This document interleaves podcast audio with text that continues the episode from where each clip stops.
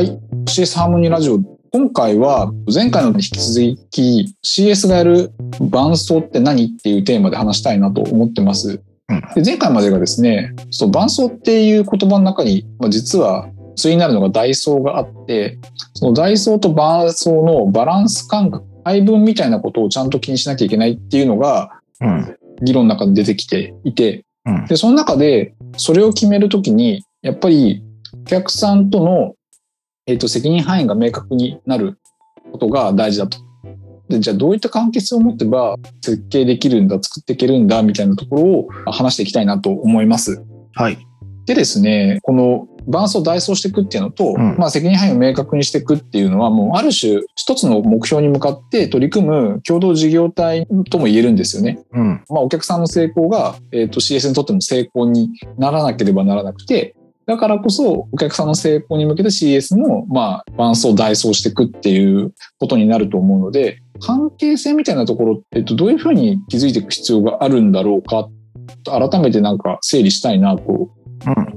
関係性は、客と CS の関係性。はい。えっと、もちろん顧客の中の関係性っていうのも出てくると思うんですけど、うんまずはやっぱ CS から見た場合に、まあ CS が伴走するという行為に対してお客さんとどういう関係性を築くべきだみたいなところかなと思うので、そのあたりってどういうふうに、えっと、設計していくべきみたいなところをまず話していきたいなと。うんまあ普通に考えると目的は一緒で、それのために役割も決まってるってなると、関係性的になんかどっちが優劣あるっていうんじゃなくて、対等な関係で、いわゆるフラットな、えー、と状態っていうのがなんか望ましいのじゃないのかなっていうふうにパッと思うんですけど、うんマルタさんから見た場合に、そういう捉え方でもう OK なのか、いやいや、もうちょっとこういう観点実はあって深いんだよね、みたいな。そのあたりについて意見をもらいたいなと思うんですけど、フラットをどう捉えるかっていうのにもよりますけど、うんうん。基本はその、一緒に成果を出していくパートナーっていう形で、すごくフラットであるっていうのは理想だとは思ってます。まあただ、一方で、やっぱりあの、カスタマーサクセスってこう、カスタマーをサクセスさせるための伴走者なので、舞台に例えるんだったら、やっぱり主役はお客さんで、そのお客さんを支える舞台係が、えーカスタマーサクセスみたいには、役割としてはやっぱなるんですよね。うんなので、どうしてもやっぱりその、お客さんが主で、えーカスタマーサクセスが10っていう風になることは、割とあり得ます。まあただ、海外とかだとそのカスタマーサクセスって、ビアトラスティッドアドバイザーと言われていて、うんなんかその信頼のおけるアドバイザーという位置づけになるみたいなこと言われているので、困った時とか、成果を出す時にずっと隣にいて、えー有益なアドバイスをくれたり支援をしてくれるうパートナーになるっていうのは、まあ、やっぱり理想の形ではあると思います。うんうんうん厳密に言うとやっぱり主役はお客さんっていうのはまさにそうだとは思うんですけど、まあ、裏方的にこう CS が回らなければいけないんだけれども難しいのはその完全に裏方になって全部お膳立てするっていうのも実は良くないっていうところがあってやっぱそのあたりのバランス感覚にやっぱり尽きるのかなっていうところですよね。うんまあ裏方なんだけどお客さんをやっぱリードしなきゃいけない場面もあるし横に一緒になって走んなきゃいけない場面もまああるんだろうなと。要は後ろに行ったり前に出たり横に行ったりっていうことを、うんまあ、やりやすいみたいな関係性っていうと今のトラスティットみたいなところにやっぱなんのかなってちょっと話聞いて思ったんですけどやっぱ信頼関係ないといろんなポジション取ることに対してこう安心感がないって言ったらいいんですかね。まあ、後ろにいてくれる分にはいいけど前に来られると困るみたいなのだったら CS としては機能できないっていう話かなと思うんでもうお客さんからしたら前にも後ろにも横にもいていいんだよみたいなふうにまあなんかなんなきゃいけない話なのかなって聞いてて思いました。うん。そうなった時にですね、関係性って、例えばマルタさんがエピソード付きに信頼関係築けたな、みたいになんかこう、振り返ってみて、あったら聞きたいなと思ったんですけど。大きく分けると3つあって、はい。お客さんがすごく苦手なこととか嫌いなこととか、その、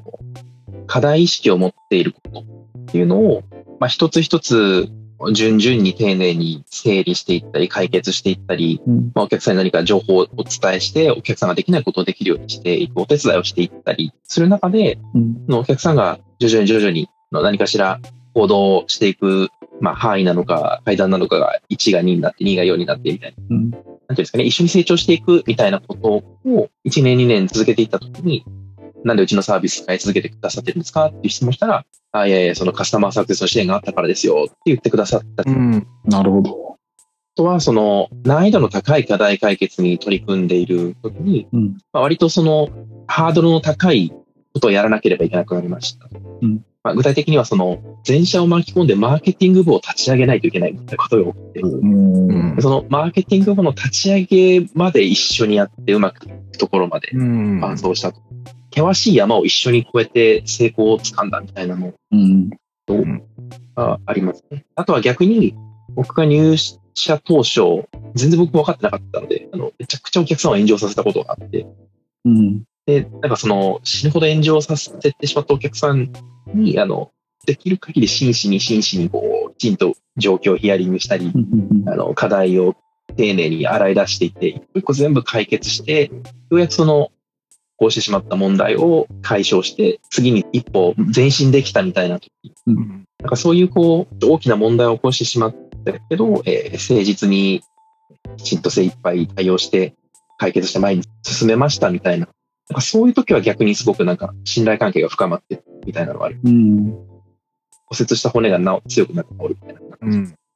ああ、なるほど。まあやっぱりでも、信頼関係っていう意味だと、どっかでやっぱそういうふうに、こう、代走したりとか、まあ伴走したりとか、間違ったことに対して真摯に対応したりだとか、まあそういう一連の行動の中でやっぱ培われていく。確かに、そういうことを通じて、やっぱ関係性でできていくよねって、ちょっとすみません。当たり前の話をちょっとなんか 感想みたいに言っちゃいましたけど、うんまあ、でも逆にそれがないと、フラットな対等感みたいなものも出ないっていうことですよね。うん。あ対等の関係みたいなところで言うと分かりやすい例えとしてパッと思いつくのって、お客さんにあえてノーとかダメですよとかおすすめしないみたいなことを言えるっていうのも非常に大事かなと思ってて。でそれはお客さんからしたらやりたいこととか目先として取り組みたいことなんだけど、でもお客さんのことを考えてよくよく思うと、それをやることはトータルとか最終的にあんま良くないことになるみたいなことがま見えれば、それはまあなんかノーって言わなきゃいけないところがあると思うんですけど、それで関係性によってはうまく言えない場合もあるし、やっぱそこをちゃんと言えるみたいなところがまあ大事なんだろうなっていう、えっと、思っていて、でこのなんかフラットな関係性の中にはそういうところも多分含まれるかなと思うと、マズさんがそういうふうに信頼関係を培った相手とかであれば、お客さんのためをもってベストなのはこれだみたいなことって、こう自信を持って言えるのかなと思ったんですけど、そうですね。それはおっしゃる通りだ。うん。なんでやっぱそこを作っていくっていうところが大事なんだなと。うん。そうなると、これは、これまでのあの話でも出てきたんですけど、まあ、八木さんが問題関係の対立構造の中で、こう、人対人じゃなくて、イシューを設定するとか、対立構造的に人と問題に設計するべきですよみたいな話をいただいてたと思うんですけど、取り組むべき課題とか内容っていうのを、人間関係なんですけど、えっ、と、でも、取り組むべきテーマっていうのは、さっきのマルさんの話も、お客さんの苦手なこととか、難しいこととか、こうやっぱやるべき話の中で一緒に活動するっていうところが多かったので、やっぱりその設計っていうのがまあ大事かなっていうふうにもなんか話を聞いて思ったんですけど、はいはい。今聞いてて、なんかフラットというか、あれですよ、仲間感ああ、仲間感。ちょっと聞きたいですけど、さっきの3つの例で言うと、最終的な段階で、もしかすると、マルタさんお金がもらってなくてもやってたりしません？っていう気が、ちょっとしてて。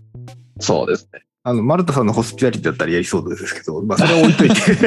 えっと、あの、なんていうんですかね。あの、この人たちと一緒にやれることが楽しいとか、あの、超えることがいいっていう状態になってる。し、で、であるからこそ、お客さん側もそれを感じていて、なので多分苦言を呈されても、そうだよねって、正しければそうだよねって言うし、まあ違うと思う部分は多分正直に違うと言うだろうしっていう関係性になれたんじゃないかな。あ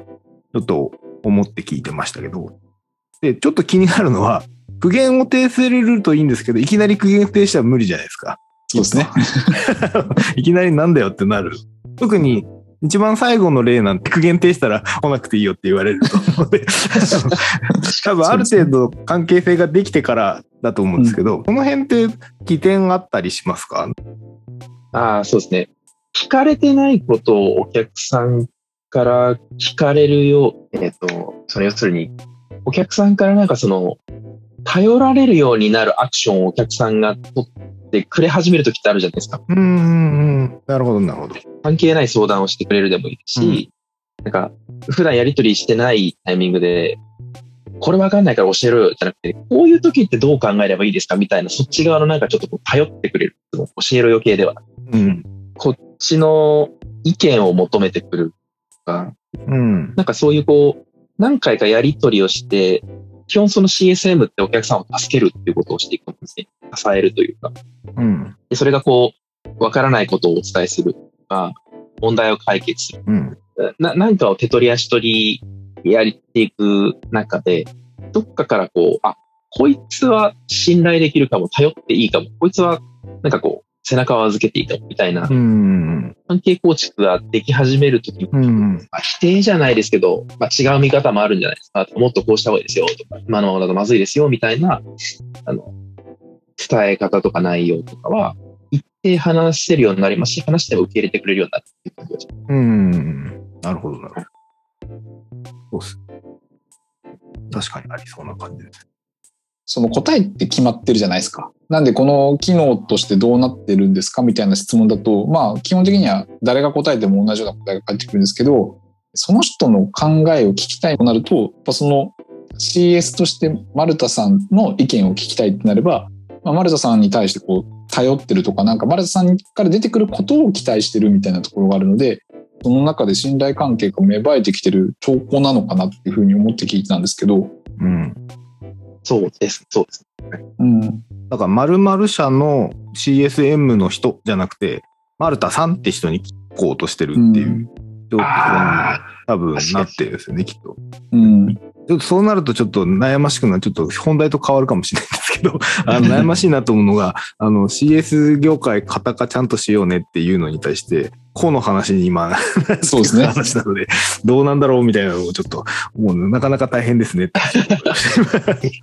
でも確かに、これまでもそのカタカとかの話はしてきたんですけど、あの、でも、この話ってやっぱ CS 心得の参加条みたいなところの話に近いかなと思うんですけど、やっぱりお客さんとのコンテクストを大事にするっていうところとか、まあ、当たり前だけどなかなかできてないっていうところの対応の部分にこう、非常につながってくるかなと思うと、ね。やるべきこととか、あの達成しなきゃいけないっていうところの、要は、チェックポイントっていうか、出さなきゃいけない成果っていうのは、まあ、ほぼ一緒に、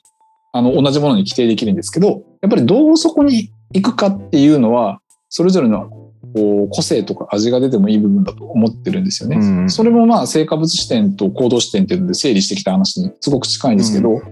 成果とかは型化できるんですけど、やっぱ行動は、やっぱり人それぞれ個性があるので、うんやっぱ違っていいんじゃないかなっていうのと、その中で合う合わないも絶対あるじゃないですか。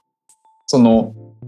あるお客さんからすると、この CS のアプローチとかやり方は相性いい悪いっていうのは必ずあるので、丸さんはむちゃむちゃホスピタリティ高いですけど、中には丸さんみたいなやり方だとうまくいかないっていう人も絶対それはお客さんの中にはいるはずなので、うんまあそこはやっぱり適材適所に当てていくみたいなところの話としては個別化みたいなところやっぱ残るのかなと思いますけど。うん。確かにそうですね。逆はないなと思いました。なんでしょうあの、このマルタさんっていう状態になってないと、そもそも CS として成り立ってないので、それを型化する、要はそうなってないやつを型化したところで多分何にもならないので、そうだなとちょっと思います。言ってみて逆でした。相性っていうところで言うと、冒頭に話したけど、同じ目的に向かって取り組む仲間なんで、まあ、チームみたいなもんじゃないですか。うん。だからワンチームだと思うんですよね、ある種。そうですね。そうするとやっぱチームの中の相性とか、役割分担とか、特技とか、能力のこう、やっぱり出っ込み引っ込みあるんで、それはなんかうん。フィットするしないっていうのは、どうしても個別さはあって叱るべきかなっていうところかなと思いますね。なんで、まあ、そのあたりが多分、あの、大事なポイントで、それをうまく整理した上で、まあ、ワンチームを作っていくっていうところが、まあ、やるべきところなのかなといううん。ところですよね。